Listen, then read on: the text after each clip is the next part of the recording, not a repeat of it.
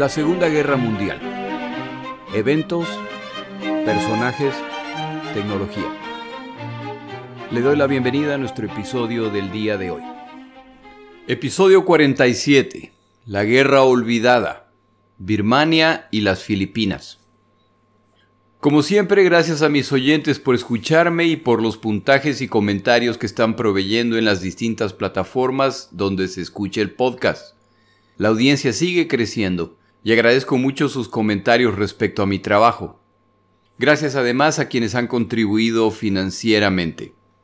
Angélica Benjumea, John Molano Tobar, Javier Sánchez Méndez, Gerard Vivet, Alfonso Maza, Víctor Manuel Pérez, Carmen Rosa, Ariel Guerrero, Ana Levy, Eduardo Hernáiz, Alfonso de Echavarría, Juan Rangel, Richard Núñez, Omar Gutiérrez, Rubén Prida, Arnoldo Espinosa, John Rowe y el dueño o la dueña de Star Embroidery. Muchas gracias por sus donaciones, me ayudan, me animan y nos ayudan a soñar con ese proyecto de visitar museos para compartir con ustedes lo aprendido así como las fotos de lo que veamos por ahí. Anunciaré los ganadores de los jarros que sorteo entre quienes donan para el podcast en el siguiente episodio, lo que me lleva al siguiente punto.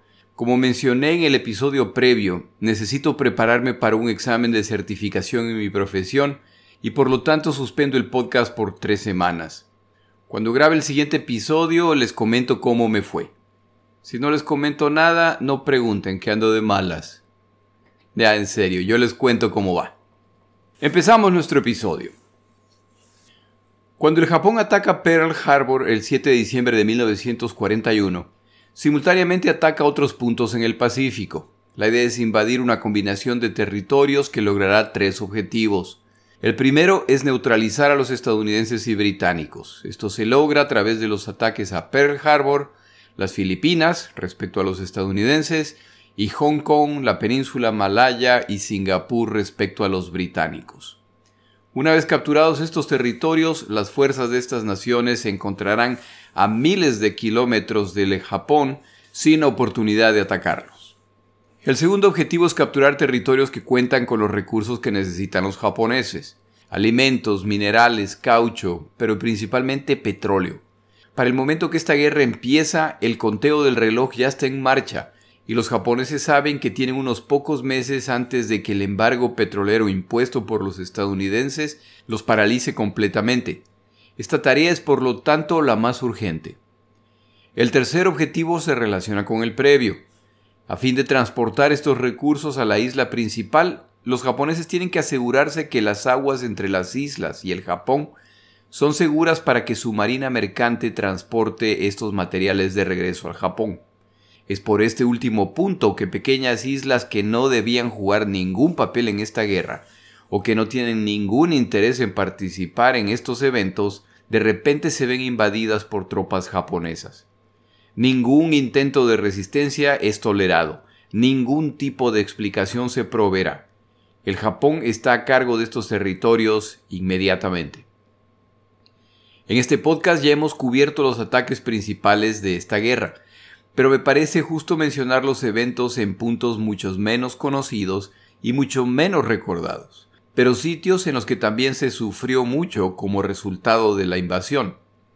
Como es evidente en episodios previos, el combate naval toma casi la totalidad de la atención, ya que quien domine el mar y el aire a la larga ganará esta guerra. Esto resulta en que la atención que se presta a quienes combaten en tierra es limitada. Ninguno de los bandos ha olvidado la guerra en tierra, y se ha estado combatiendo en múltiples frentes desde el inicio de esta guerra. La excepción son las islas pequeñas, en las que las poblaciones pronto entienden que la resistencia es inútil y la reacción brutal en caso de rebelión, por lo que simplemente se someten. A manera de recapitulación de lo ocurrido hasta el momento, el desempeño más débil ha sido el británico, pierden Hong Kong casi inmediatamente. La península malaya les sigue pronto y aunque Churchill da instrucciones drásticas respecto al precio que se debería pagar en la defensa de Singapur, para mediados de febrero Singapur capitula. Esto libera tropas japonesas que ahora pueden combatir en otros lados, específicamente en las Filipinas, donde los estadounidenses resistirán hasta junio de 1942, pero que se debilitan cada día. En el episodio de hoy relatamos los eventos en algunos de los sitios donde para mediados de 1942 todavía se combate, específicamente Birmania y las Filipinas. En las Filipinas nos centramos en lo ocurrido después de la rendición en Batán. Empezamos con Birmania. Si se fija en un mapa de Asia, verá que Birmania, o Myanmar como se la conoce en la actualidad, es una nación ubicada en el sur de Asia, en el centro del continente. Es uno de los tantos puntos de contacto del continente asiático con el mar. En 1942, y ya que los japoneses controlan Indochina, Tailandia y Hong Kong, saben que controlar Birmania es obligatorio, ya que priva a los aliados de un punto cerca del Japón, bloquea ayuda que se intente enviar a los chinos y les da un punto de acceso a la India. Como premio adicional, Birmania tiene vastos recursos naturales, incluyendo petróleo, lo que hace a esta nación muy importante para los planes japoneses. Un dato adicional y muy importante es que Birmania era el país número uno del planeta en exportación de arroz. Cuando los japoneses inician su ataque en diciembre de 1941, sus planes van mejor de lo planeado. Estos audaces ataques anticipaban pérdidas materiales y humanas del 25%. En realidad están sufriendo pérdidas de alrededor del 5%. Esto los anima a realizar operaciones adicionales. Como la toma de Tailandia ha costado muchas menos vidas que las esperadas, los japoneses se lanzan a Birmania, donde los defensores británicos no logran detenerlos y de hecho se ven rodeados y en riesgo de ser aniquilados al ingresar las tropas japonesas desde Tailandia. El punto central a defender en Birmania es el puerto de Rangoon, en la actualidad conocido como Yangon donde llegaban los suministros para chinos y británicos. Desde aquí existía una serie de caminos para llevar provisiones al norte. Los japoneses empiezan sus ataques en Rangoon a finales de diciembre de 1941 y estos ataques duran alrededor de 75 días, tras los cuales los aliados son expulsados de este puerto. Estadounidenses, británicos, holandeses y australianos se organizan para formar un comando conjunto para coordinar operaciones militares. A este comando se lo llamó ABDA, por americanos, británicos, holandeses, es decir, Dutch, y australianos. Este comando se encarga de la defensa de la región, excepto China. El combate se realizará en coordinación con tropas chinas, las cuales están bajo el control de Chiang Kai-shek. Por lo tanto, este comando se denomina China, Birmania, India. Los estadounidenses envían al teniente general Joseph Warren Stilwell, un personaje tan carismático que su apodo era Vinagre. El objetivo principal de Stilwell es actuar como punto de contacto entre el gobierno de Chiang Kai-shek y asegurarse que las provisiones y equipo enviados a través del plan de préstamo-arrendamiento lleguen a las manos a las que deben llegar. Si recuerda el episodio de los tigres voladores, Stilwell debe relacionarse con el coronel Claire Chenault, líder de un grupo de aviadores que operan en esta zona bajo contrato con los chinos. Las relaciones que establece Stilwell no ayudan mucho al entrar en conflicto con los chinos, los británicos y aún con miembros de las Fuerzas Armadas estadounidenses. Pero hay algo que no se puede negar respecto al señor Stilwell. La guerra es lo suyo y lidera a sus tropas desde el frente, mostrando mucho conocimiento táctico. De hecho, Stilwell es muy difícil de reconocer, ya que ni siquiera usaba sus insignias de teniente general. Stilwell tiene la poco envidiable tarea de combatir en un teatro de operaciones que recibe lo que sobra luego de enviar recursos a Europa, luego para la guerra naval y finalmente para los que combaten en esta zona.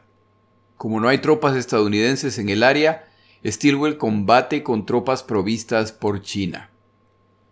Las relaciones entre el líder chino Chiang Kai-shek y Stilwell no son buenas. Los chinos llevan años combatiendo a los japoneses en condiciones de inferioridad y han adquirido una estrategia más de contraataque que ofensiva, lo que va contra la doctrina de Stilwell, que planea entrenar a estos soldados y proveerles equipo para operaciones ofensivas, no simplemente de defensa. Los chinos cuentan con más de 4 millones de soldados, lo que es impresionante considerando las múltiples facciones que se disputan el liderazgo dentro de China. Estos millones de soldados, sin embargo, son parte de un ejército poco entrenado y que carece de los medios necesarios para combatir en esta guerra. Los generales de este ejército tienen lealtades divididas al ser parte del ejército, pero también ser fieles a sus caudillos locales. Para inicios de marzo, la defensa británica de Birmania está colapsando y están por perder el puerto de Rangún, por lo que se solicita el envío de tropas chinas para ayudar a defender Birmania, o los británicos serán eliminados. Chiang Kai-shek pone las tropas chinas para esta misión en manos de Stilwell, el cual vuela inmediatamente a Birmania para conocer al comandante británico que ha estado a cargo de este desastre y el cual será su superior en esta guerra. Es aquí donde conoce a Sir Harold Alexander. Si el nombre le parece conocido, es porque este es el oficial británico que estuvo a cargo de la defensa ultranza de Dunkerque. Los diarios personales de estos dos señores muestran que a ninguno le impresionó el otro. Uno, de vestimenta y apariencia impecable, el otro, irreconocible como oficial. Con la caída de Rangún, la prioridad es crear un perímetro para detener el avance japonés hacia el norte. Si se pierde Birmania, la India y China son los siguientes en la lista. El avance inicial japonés una vez más es ayudado por el menosprecio británico respecto a la capacidad del soldado japonés, y para el momento que se dan cuenta de la realidad ya van en retirada. Birmania era y sigue siendo un país de profundas divisiones sociales, políticas y religiosas, por lo que otro de los factores que ayuda a los japoneses es la convicción de muchos birmanos de que los japoneses vienen a liberarlos de los colonizadores británicos y que podrán ser parte del plan de Asia para los asiáticos que tanto mencionan los japoneses. Se decide formar una línea de defensa a 200 kilómetros al norte de Rangún, para resistir ahí a los japoneses. El plan es que Stilwell y las tropas chinas defenderán el flanco este, mientras que el flanco este estará a cargo del teniente general William Slim, otro personaje intenso que jugará un papel fundamental en esta guerra. A diferencia de Alexander, Stilwell y Slim se caen muy bien desde el primer encuentro, probablemente porque los dos lo que querían era ya empezar los enfrentamientos con los japoneses. Slim comanda una división india y una birmana acompañada de cuatro batallones de combatientes británicos. Son reforzados por tropas chinas dado que no logran detener por sí solo a los japoneses. Stilwell y Slim deciden que como tienen tropas poco entrenadas que cubren un muy amplio frente, no les conviene esperar a que los japoneses ataquen distintos puntos en busca de puntos débiles, de los cuales hay muchos, por lo que deciden que es mejor contraatacar, tratando de empujar a los japoneses hacia Rangoon. Como se mencionó antes en este episodio, el líder chino ha explicado a Stilwell que la táctica china es defensiva debido a la superioridad militar japonesa. Las operaciones que Stilwell planea incluyen ir en defensa de una división china que combate y está en riesgo de ser rodeada por los japoneses, lo que supondría su destrucción. Por supuesto, para liberarlos necesitan hacerlo peleando. Esta solicitud es denegada por Chiang Kai-shek. Como resultado de su insistencia, Stilwell al final es autorizado a realizar esta operación, pero el general chino a cargo de las tropas retrasa el obedecer las órdenes de Stilwell. Tiempo más tarde se descubrirá que Chiang Kai-shek, el líder chino, quien por supuesto tenía altísima influencia en los generales chinos, era la causa de las largas pausas. De hecho, el líder chino en muchos sentidos estaba a cargo de las operaciones y pretendía dirigir las operaciones desde la distancia, con todas las implicaciones que esto traía. Este intento de rescatar esta división china, por supuesto, fracasa. Al comandante británico, Slim, no le va mucho mejor, sobre todo porque los japoneses saben que estos combatientes protegen los campos petroleros birmanos, los cuales son su objetivo principal. Estas tropas aliadas multinacionales no logran sobreponerse a la agresividad y la velocidad japonesa, por lo que siguen perdiendo terreno.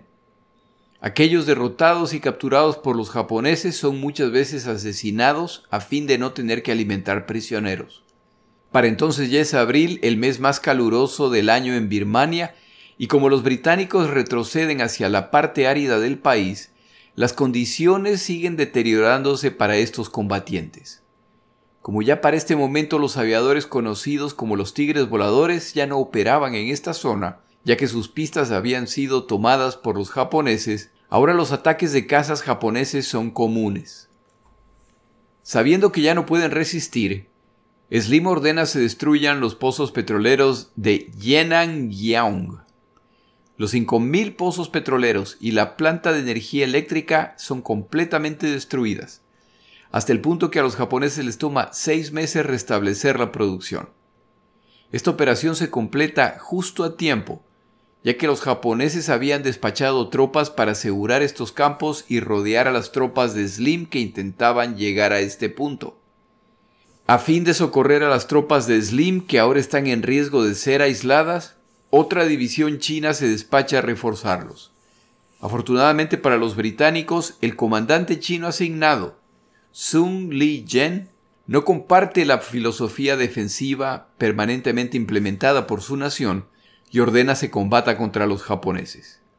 Sus tropas logran no solamente salvar a lo que queda de la división birmana, pero además refuerzan a las divisiones indias que combaten, lo que les da un respiro y les permite continuar su retirada hacia la India.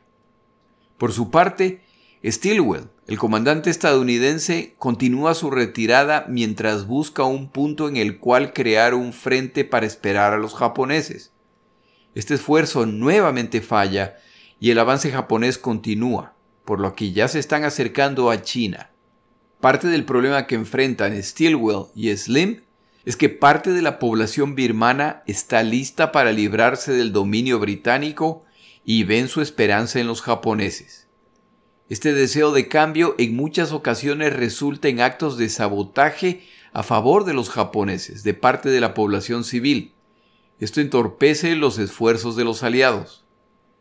Como resultado del dominio británico, ciudadanos indios en grandes cantidades se han reubicado a Birmania, como servidores públicos o como resultado de búsqueda de oportunidades comerciales, por lo que en muchos casos dominan la economía birmana. Los birmanos ven una oportunidad para también librarse de los indios que viven entre ellos. La retirada ya se acerca a Mandalay, la antigua capital birmana, y es aquí donde Stilwell y Alexander deciden que Birmania se ha perdido. Tienen noticias de tropas japonesas que siguen avanzando y están en proceso de cerrar una gigantesca pinza hacia el norte de su posición. Si van a lograr escapar hacia la India o hacia China, lo lograrán solamente al escapar de la persecución implacable japonesa que no solo busca la victoria, sino aniquilar a estas tropas que sin duda se reagruparán para contraatacar más tarde. Se inicia entonces una marcha forzada para escapar de sus perseguidores. Como motivación adicional para emprender este esfuerzo, se encuentran los reportes de que las tropas japonesas no muestran ninguna misericordia con los capturados. Antes de ver cómo avanzaron estos intentos de escapar, tomamos una pausa.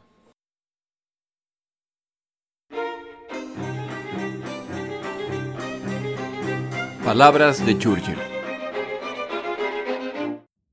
A continuación un par de frases de Churchill relacionadas con el optimismo.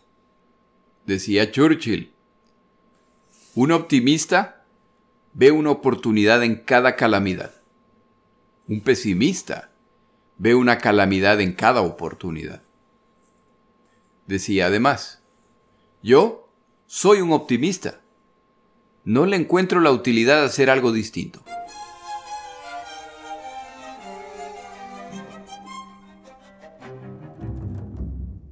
El escape británico se produce bajo constante acoso de tropas de avanzada japonesas y de francotiradores. Los rezagados son atacados y solamente pueden regresar a sumarse a los que viajan hacia India quienes logran escapar por la fuerza. Este parece ser un esfuerzo interminable en el que a medida que pasan los días, los vehículos con los que cuentan van siendo destruidos o se averían por lo que el viaje es cada vez más difícil. El acoso es permanente, y la única forma de protección es seguir avanzando a pesar del agotamiento. Su avance se detiene al llegar al río Chin La única forma de cruzar este río es a través de barcazas, pero este proceso los ubica en el sitio y condiciones ideales para una emboscada japonesa. Slim envía un grupo de gurkas a defender el perímetro e inicia el proceso de embarcar. En medio de este proceso, repentinamente son atacados por los japoneses. El perímetro creado por los gurkas no ha resistido. Su radio ha fallado y en vez de combatirlos, este grupo de combatientes se ha retirado. Sin advertencia, los que intentan escapar son atacados y con el río a sus espaldas, no hay forma de retirarse, por lo que hay que responder con todo lo que tienen. Logran repeler a los japoneses, pero las barcazas para cruzar se retiran para evitar ser destruidas. Slim ordena se permita subir a los civiles a las últimas barcazas disponibles.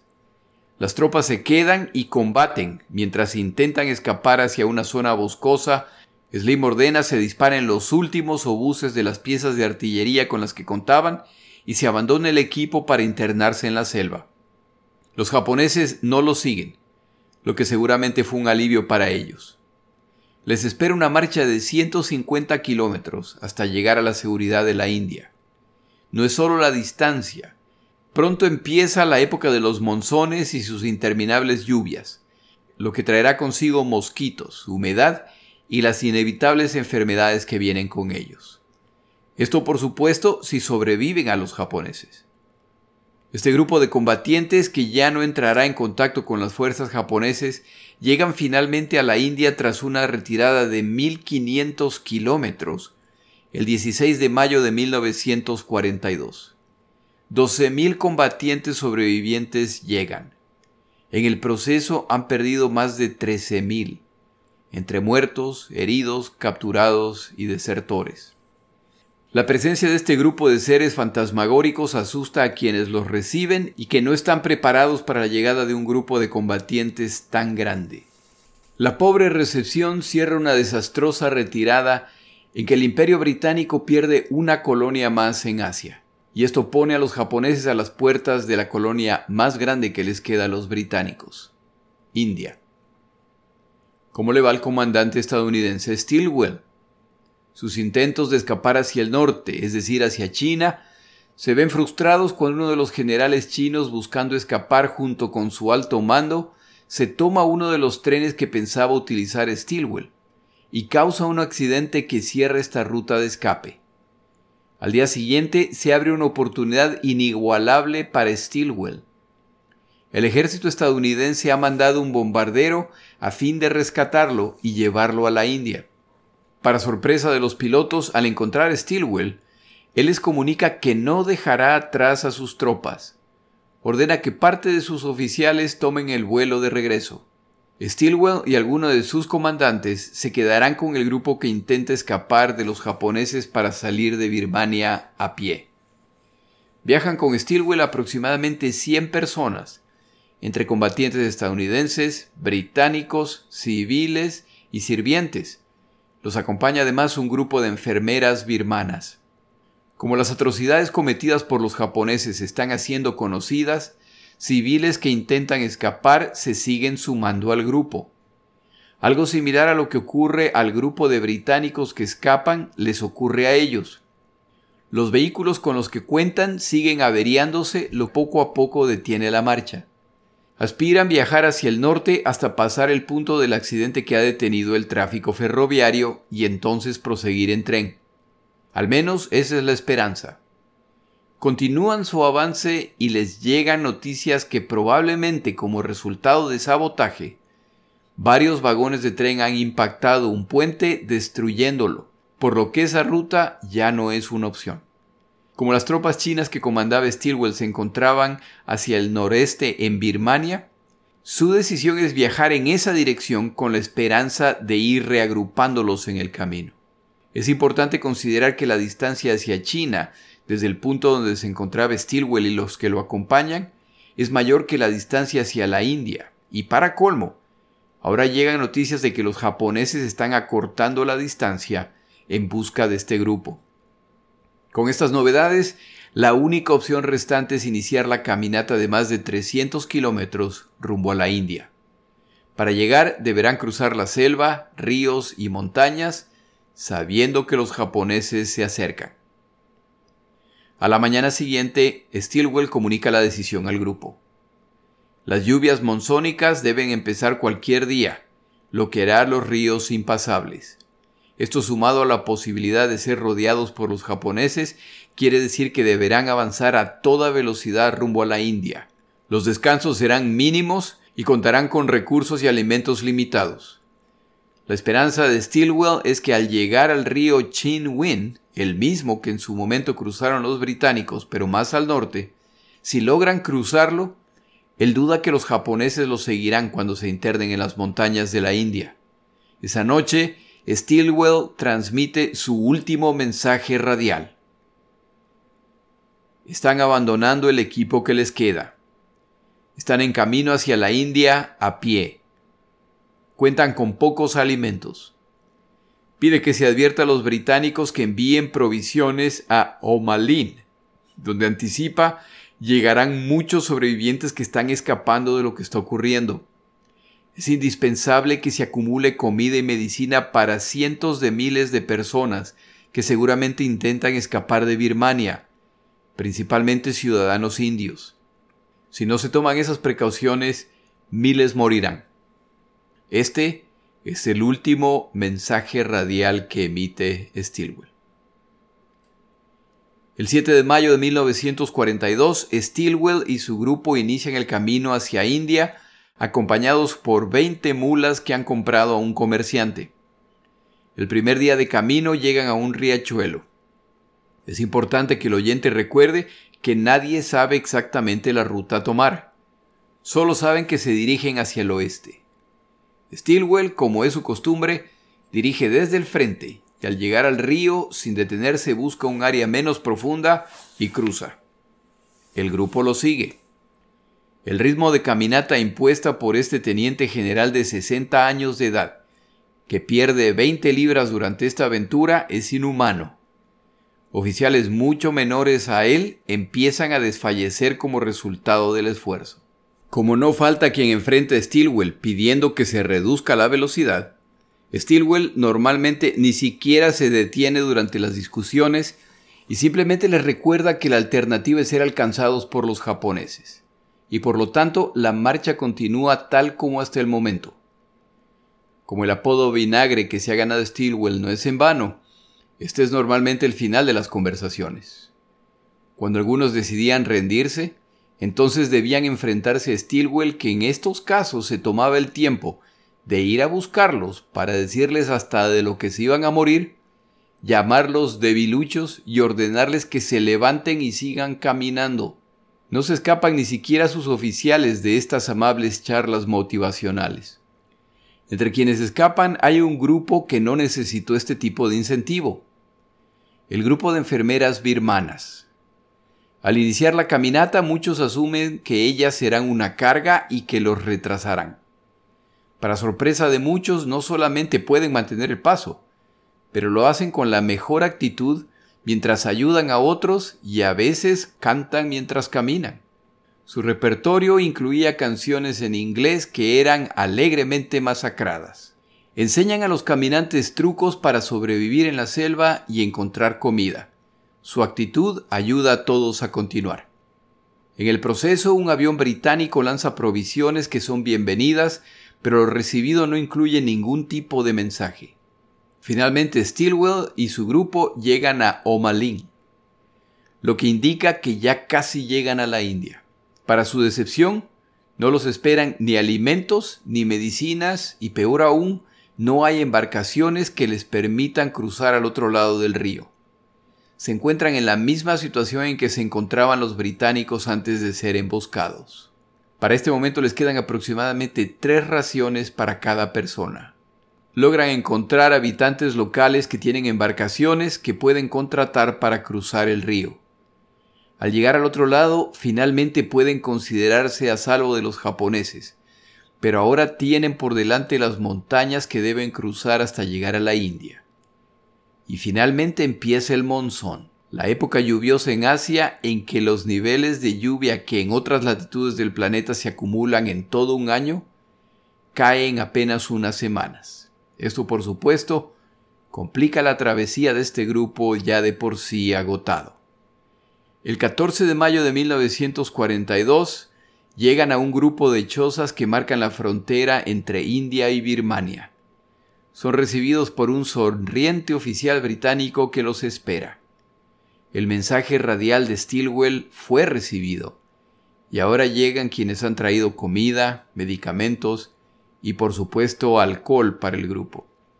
Stilwell, tan emocional como siempre, no muestra ninguna emoción y en su diario esa noche escribe, ¡qué alivio!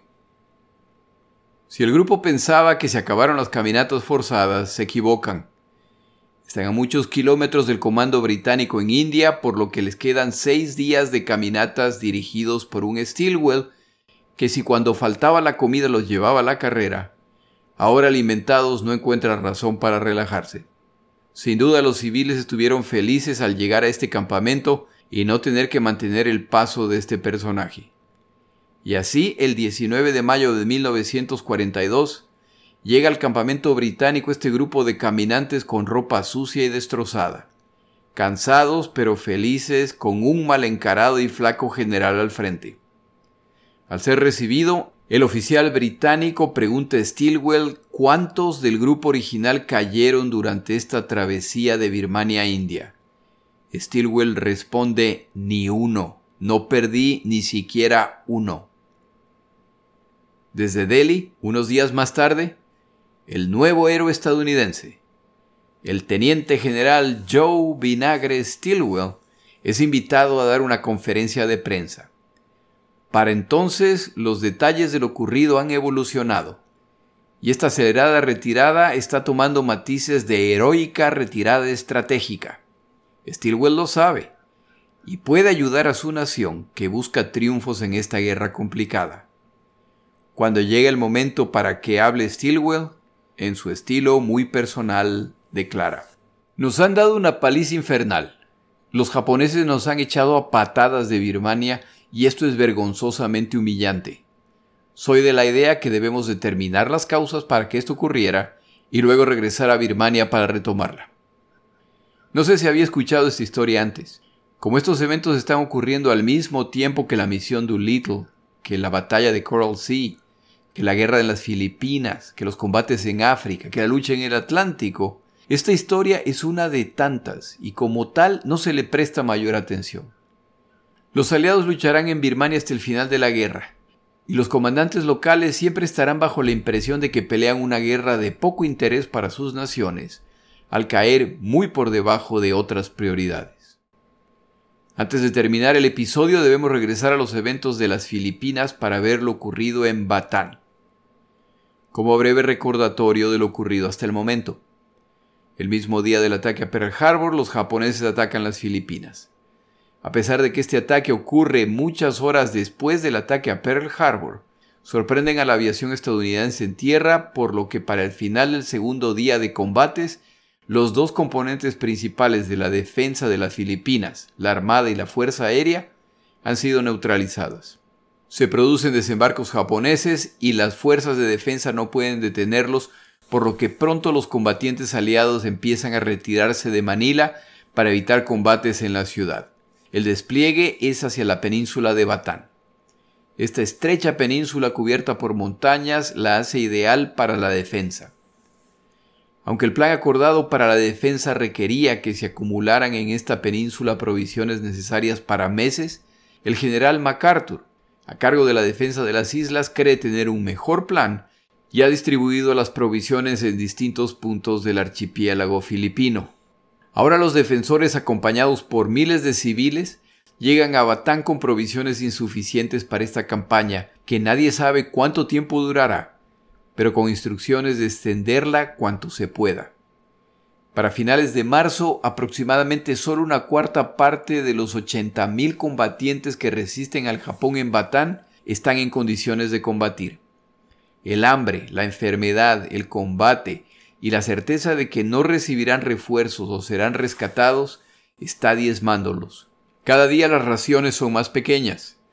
Cada día hay la posibilidad de una incursión japonesa. Cada día se desaniman más los civiles que los acompañan. Cada día el dominio japonés se incrementa. El 9 de abril, y a pesar de las órdenes de MacArthur de que al agotarse los alimentos, la última acción de estas tropas será un ataque total contra los japoneses, el general King, comandante estadounidense, se reúne con el general japonés Masaharu Oma para pedir un cese al fuego para que los dos lados retiren sus heridos. Oma rechaza el pedido. King entonces pregunta, ¿serán nuestras tropas tratadas humanitariamente? A lo que Oma responde, no somos bárbaros. En este momento King completa la capitulación estadounidense. Esta batalla continúa en ruta hacia la isla de Corregidor, la cual caerá a inicios de mayo. Con la capitulación, los combatientes y los civiles en Batán esperan ser tratados de acuerdo a la Convención de Ginebra. En su condición de prisioneros de guerra o por ser civiles tienen derechos. Quienes se han rendido están agotados, hambrientos y muchos están enfermos o heridos. Los japoneses les comunican que inmediatamente se inicia la marcha de casi 150 kilómetros hacia el campamento O'Donnell, destinado a ser su prisión. Aproximadamente 75 mil personas inician la caminata que durará tres meses. A pesar de que el comandante japonés Oma ha establecido procedimientos para evitar el maltrato de prisioneros, incluyendo que reciban agua y alimentos dentro de las posibilidades japonesas, utilizar vehículos japoneses para movilizar gente cuando sea posible. Dada la debilidad de los capturados, más prácticas brutales de parte de algunos soldados japoneses, muchos morirán. Por sus acciones, el comandante Oma sufre el menosprecio de su liderazgo al intentar dar un trato humanitario a filipinos y prisioneros estadounidenses. Durante esta marcha forzada, el tratamiento recibido por los prisioneros dependía de los soldados japoneses a cargo de ese sector. Hay quienes participaron en esta marcha que recuerdan haber sido tratados decentemente, y hay quienes reportan actos criminales contra quienes ya no podían continuar, los que en ocasiones fueron ejecutados. Hay reportes de prisioneros agotados y sedientos que son obligados a pasar de largo por lugares donde hay pozos de agua de los que beben los combatientes japoneses. Poco a poco, el camino hacia el campamento O'Donnell se llena de los cadáveres de los que ya no pueden continuar. Al margen de los intentos parciales japoneses de tratar decentemente a los capturados, para el final de esta marcha forzada, solo 54.000 prisioneros llegan. En el camino muchos han escapado, pero alrededor de 7.000 personas mueren en el proceso. Los japoneses, que esperaban alrededor de 20.000 prisioneros, reciben cerca del triple, lo que complica las condiciones de los capturados, cuyo sufrimiento está lejos de terminar. Pero ese es un tema para otro día. Al regresar, veremos qué está pasando en el Atlántico y en los Estados Unidos de América, donde se han tomado medidas radicales contra ciudadanos japoneses. Mi nombre es Jorge Rodríguez nos encontramos nuevamente en tres semanas. Gracias por acompañar. Para información adicional respecto a este episodio, las notas de este podcast, que incluyen la narración de este episodio, así como acceso a resúmenes, videos, documentales y materiales adicionales gratuitos disponibles en el Internet, por favor vaya a Amazon y busque el libro La Segunda Guerra Mundial eventos, personajes, tecnología. Al comprar estas notas me ayuda y me apoya financieramente. Puede encontrar información adicional en mi página web, lasegundagm.com. Muchas gracias.